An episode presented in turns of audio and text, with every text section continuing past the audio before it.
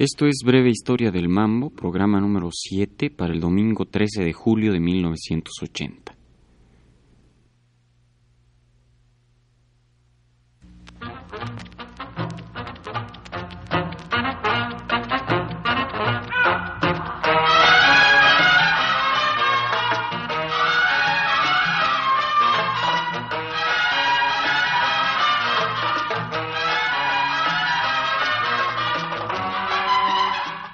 Breve Historia del Mambo.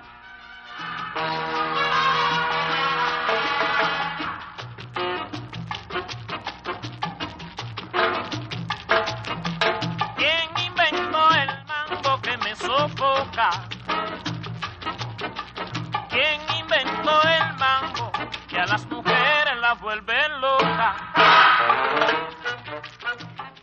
El éxito del mambo y de la orquesta de Pérez Prado quedó muy grabado en las mentes de los arreglistas y de los compositores de la época que queriendo seguir su ejemplo trataron de imponer diversos ritmos o variaciones al mismo mambo una vez que éste alcanzó su máximo grado de popularidad a mediados y fines de los cincuentas.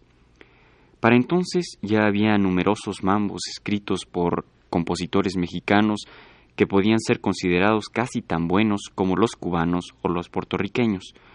Por ejemplo, Arturo Núñez compuso este para su orquesta titulado Mambo a la Núñez.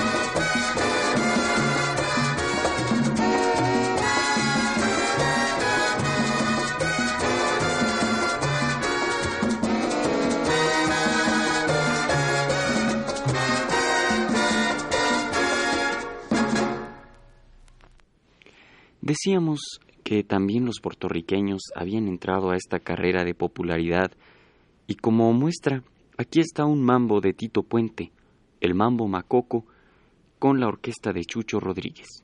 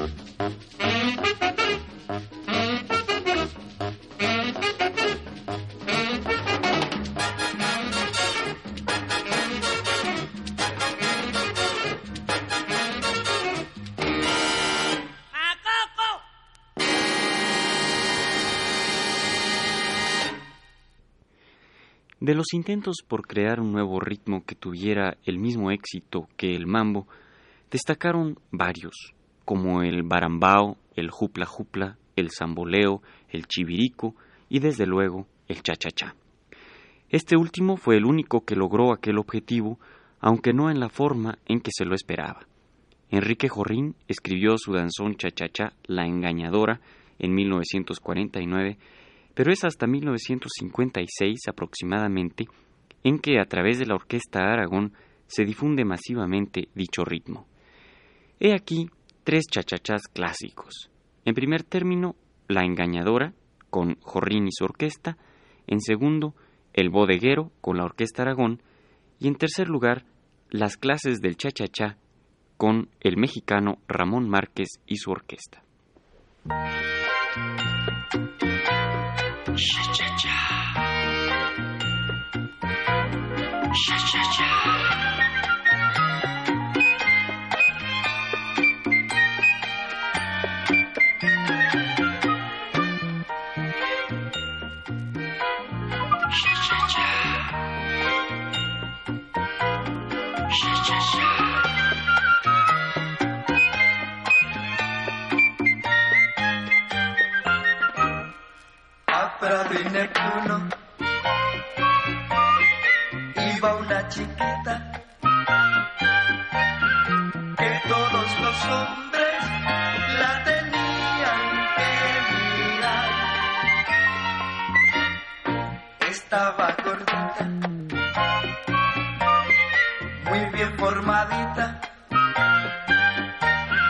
Era graciosita y en resumen colosal. Pero todo en esta vida se sabe sin siquiera averiguar. Se ha sabido que en sus formas son las mujeres que nos tratan de engañar. Me dijiste, ya nadie la mira, ya nadie suspira, ya sus almohaditas nadie las quiere apreciar.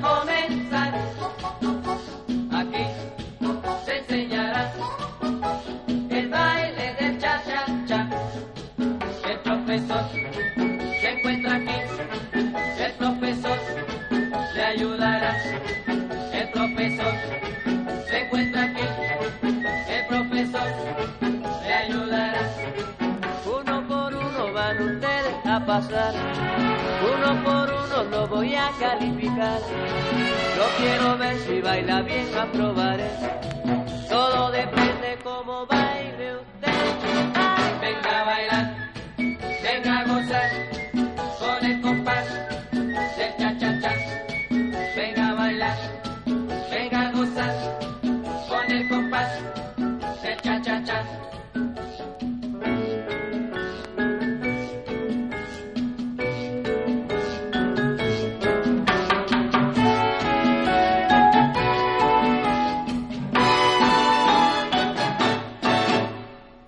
Las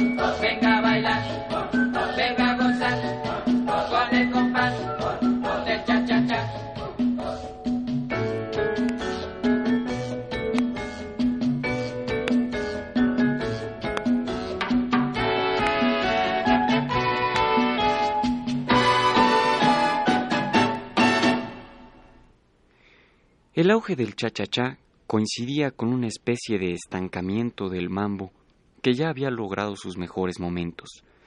Era un estancamiento en las altas esferas de la popularidad y no parecía producir ideas demasiado innovadoras. Sin embargo, la orquesta de Pérez Prado mantuvo siempre un lugar indiscutible en el ritmo del mambo, impulsando nuevas piezas que ya nunca dieron tanto como aquel que rico el mambo o mambo número 5 o el número 8. Estas piezas destacaron por ese magnífico uso de orquesta, por ese control tan extraordinario que el carefoca lograba en la brillantez de sus metales, como en las piezas Caballo Negro y Leyenda Mexicana que escucharemos enseguida.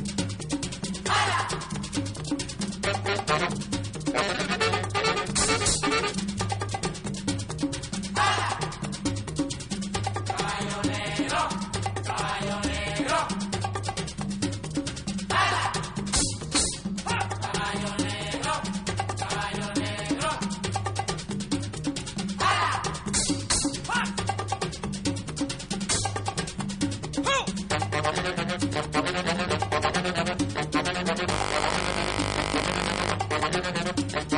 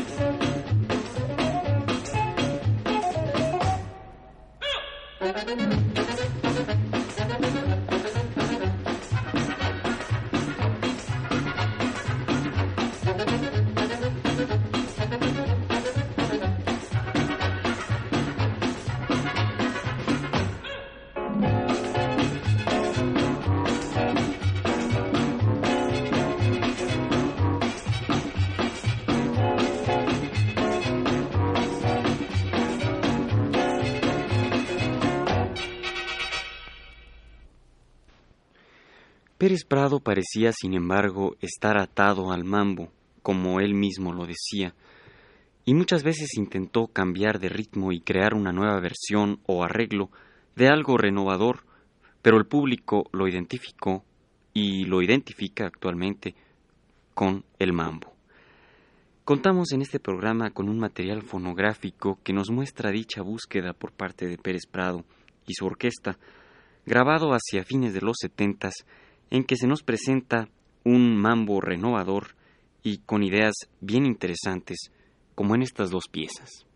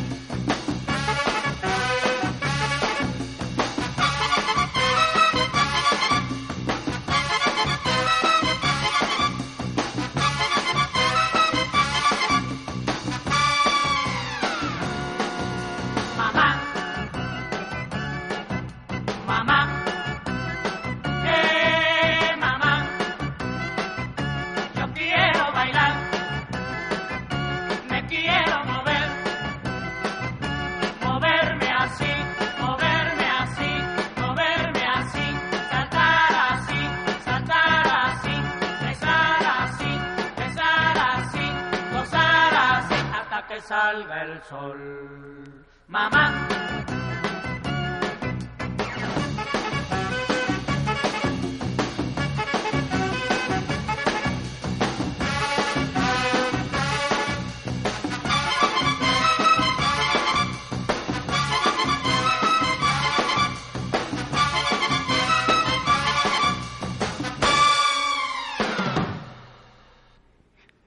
Hemos escuchado Virgen de la Macarena y Mamá Agogo con la orquesta de Pérez Prado en una grabación de 1979 realizada en eh, Estados Unidos.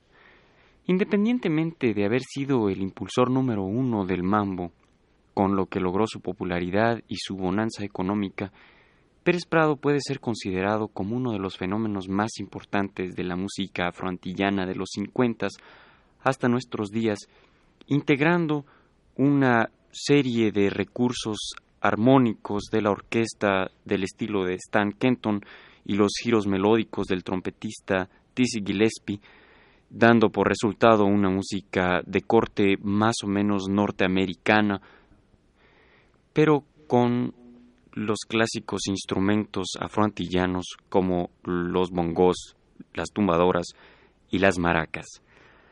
Escuchemos nuevamente a Pérez Prado en sus composiciones relativamente recientes, eh, grabadas hace un año precisamente, y estas dos composiciones son Estoy acabando y Cayetano.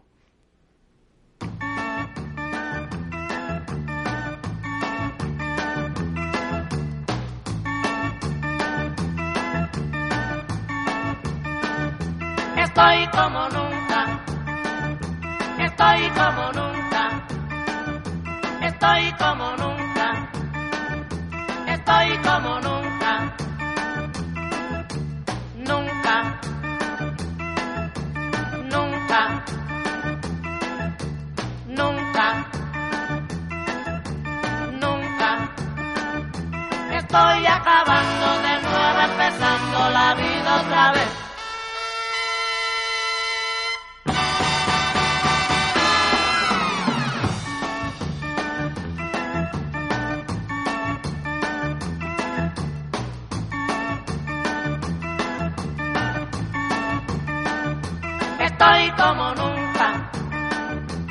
Estoy como nunca. Estoy como nunca. Estoy como nunca. Nunca. Nunca. Nunca. Nunca. Estoy acabando de nuevo, empezando la vida otra vez.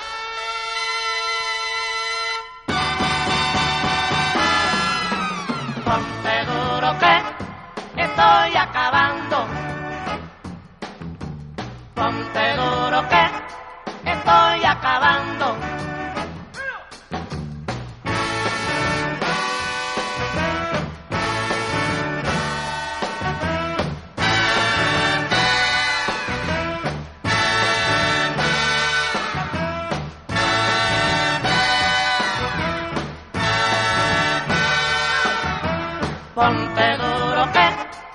Estoy acabando.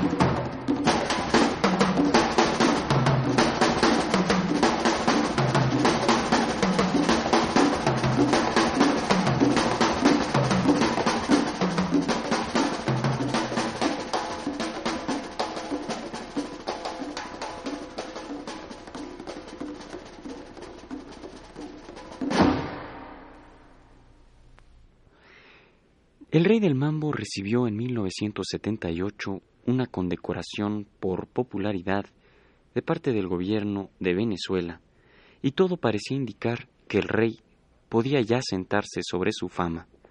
Sin embargo, demostró en 1979 lo contrario con una de las obras más ambiciosas dentro del género Pérez Pradiano. Se trata de la extensa pieza Concierto para Bongo, que nos muestra ese Pérez Prado pujante y renovador de aquellos primeros años, con la experiencia de 30 años en la dirección de su orquesta. Escuchemos el concierto para bongo de Pérez Prado con el mismo y su orquesta.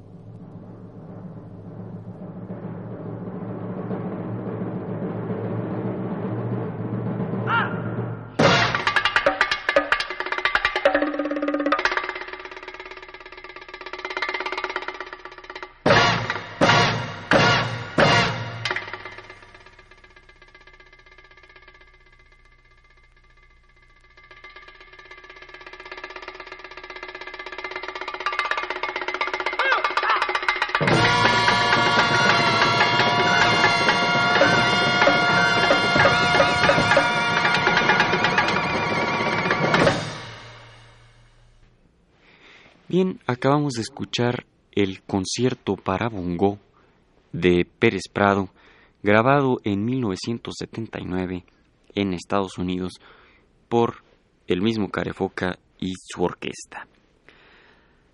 Vamos a leer algunas opiniones sobre el mambo de aquella época de gloria del mambo de 1950 más o menos a 1954,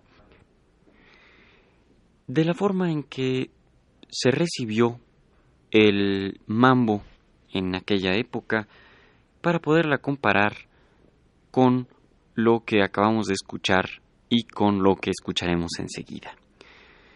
Eh, Juan García Esquivel escribió en la siguiente opinión. Me gustó el mambo desde la primera vez que lo oí, pues me identifiqué con la idea, ya que desde hacía tiempo había usado en mis arreglos y en mi orquesta acordes a la Kenton, haciendo cosas como Flor de Lis y Capullito de Alelí, en la que cambiaba de tiempo de Fox a blues o viceversa. Comprendí la idea del mambo porque Pérez Prado combina los efectos y las armonizaciones netamente americanas con un ritmo cubano, y le dio al clavo, pues a nosotros los mexicanos nos gustan ambas cosas, las americanas y las cubanas. Ismael Díaz, por su parte, dijo lo siguiente, el mambo es un ritmo fácil que hace bailar hasta el que no sabe, pero es desgraciadamente falto de musicalidad. El pueblo mexicano es de un temperamento artístico muy sensible y gusta de la música sentimental, por lo que tarde o temprano se inclinará por otra cosa. A mí en lo particular, francamente, no me gusta y espero que pase pronto la furia de este ritmo para dejar de tocarlo. Estas dos opiniones nos muestran dos polos opuestos de la opinión general que se tenía sobre el mambo en esta primera época y que, de acuerdo con lo que acabamos de escuchar, este concierto para bongo nos da una idea de cómo a lo largo de los 30 años del mambo la opinión cambió y el mambo, sin lugar a duda, sigue siendo uno de los ritmos que persisten en el ámbito musical popular mexicano tropical. Bien, vamos a dar fin a este programa con dos piezas de compositores mexicanos adaptadas al mambo, que son María Bonita de el gran compositor Agustín Lara y Sabor a mí de Álvaro Carrillo.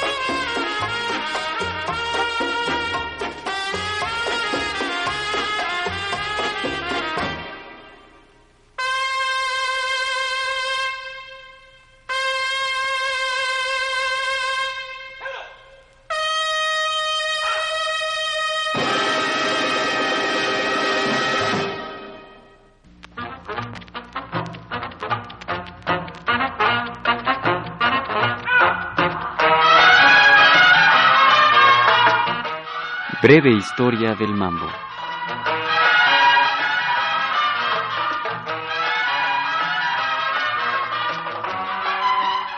Agradecemos la colaboración de Andrea Fernández en la realización de este programa, cuyos textos estuvieron basados en la historia ilustrada de la música popular mexicana de Yolanda Moreno Rivas.